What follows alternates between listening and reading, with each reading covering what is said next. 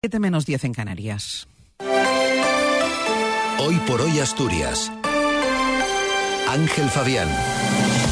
Buenos días. Con menos tractores, la gente del campo volvió ayer a las calles. Adrián Barbón defiende las lenguas de Asturias en la víspera del Día de la Lengua Materna que se celebra hoy.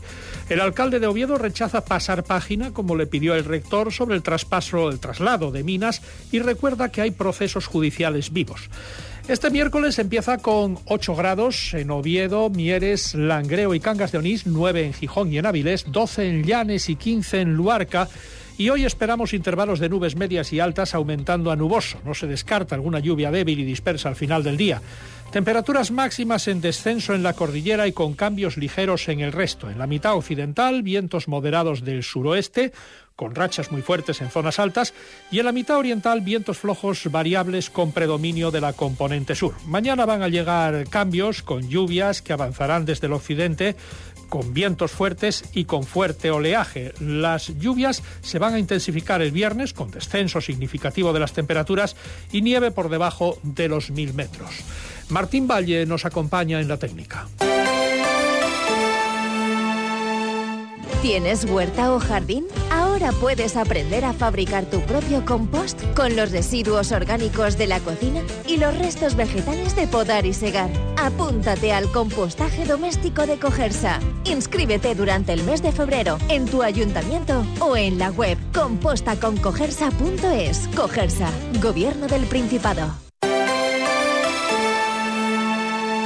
Son las 8 menos 8 minutos de la mañana. Los ganaderos asturianos y cántabros cortaron ayer la autovía del Cantábrico en la zona de Unquera, atrapando a varios vehículos y provocando importantes retenciones en la vía y sus accesos. Fue parte de la protesta que habían convocado los sindicatos mayoritarios del sector agrario en toda la cornisa cantábrica. También hubo cortes en Puente Los Fierros, en Lena. Ha habido cortes en esa zona, en concreto en la carretera nacional 630.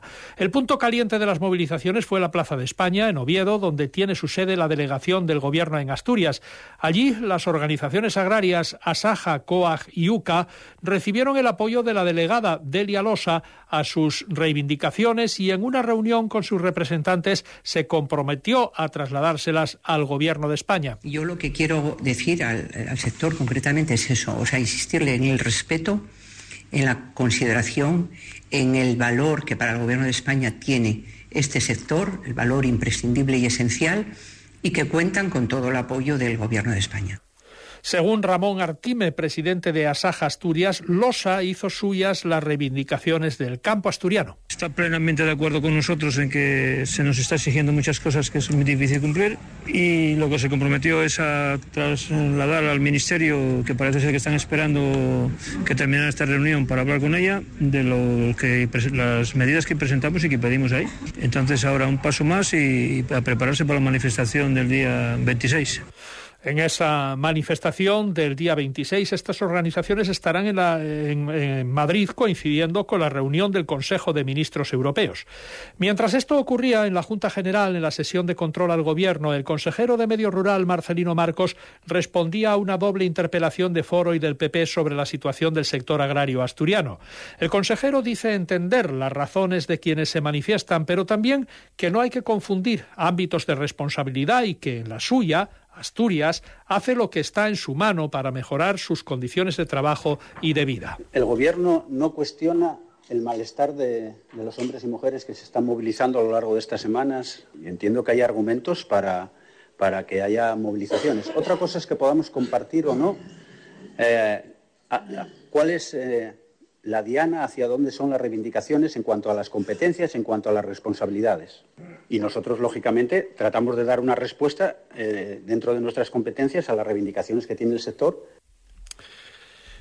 eh, el presidente Adrián Barbón participó ayer en la constitución del nuevo Consejo de la Red de Normalización Lingüística celebrado en Vimenes. En la reunión se hizo una declaración institucional en defensa de las lenguas propias de Asturias, coincidiendo con la celebración hoy del Día de la Lengua Materna. El organismo que trabaja para coordinar proyectos, actividades y actuaciones para promocionar el uso y el conocimiento del asturiano y el leonaviego trasladará este texto a la Junta General del Principado para para su ratificación. Barbón presidió la reunión constitutiva del nuevo Consejo recordando la obligación pública de defender la lengua y la importancia que un día como el que se conmemora hoy tiene en ese objetivo. El Día de la Lengua Materna es una fecha clave para acordar la importancia de todas las lenguas en el mundo y en particular para reivindicar el papel del asturiano y el león como lenguas que son tradicionales de Asturias.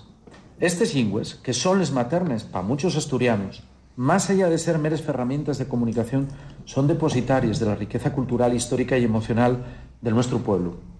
Encarnen siglos, siglos, siglos de tradición, literatura, folclore y también identidad. El alcalde de Oviedo, Alfredo Cantelli, rechaza pasar página en su enfrentamiento con el rector por el traslado de minas. El rector, Ignacio Villaverde, le había pedido enterrar el hacha y trabajar juntos por el desarrollo de Oviedo y la universidad, pero Cantelli le responde que aún hay contenciosos judiciales vivos y que es muy grave lo que ha hecho con Oviedo.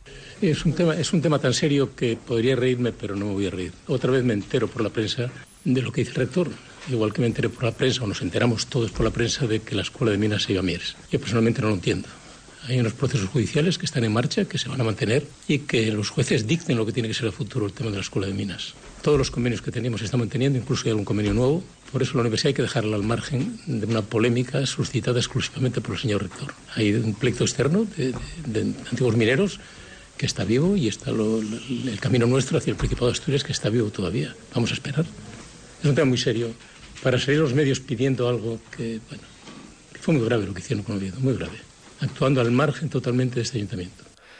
El rector, Ignacio Villaverde, insiste en que hay que pasar página y en respuesta a esas declaraciones del alcalde reconoce que quedan procedimientos judiciales pendientes al respecto, pero cree que hay que ser generoso con la victoria y en la derrota y dice que lo importante son las instituciones y mirar al futuro de la universidad que sigue teniendo su hogar en Oviedo con proyectos tan importantes como el Plan del Cristo. Tenemos motivos para sentirnos satisfechos, pero es cierto que todavía quedan pendientes varios procedimientos judiciales.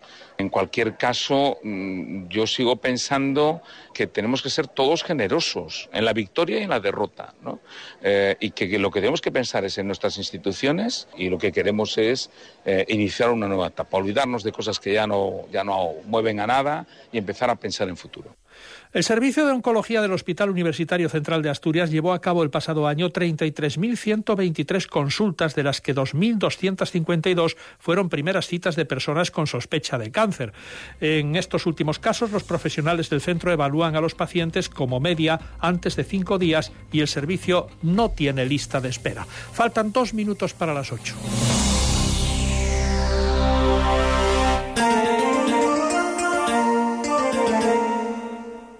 Cadena Ser. Gijón. Mira pa' ahí. Pa' ahí. ¿No lo ves?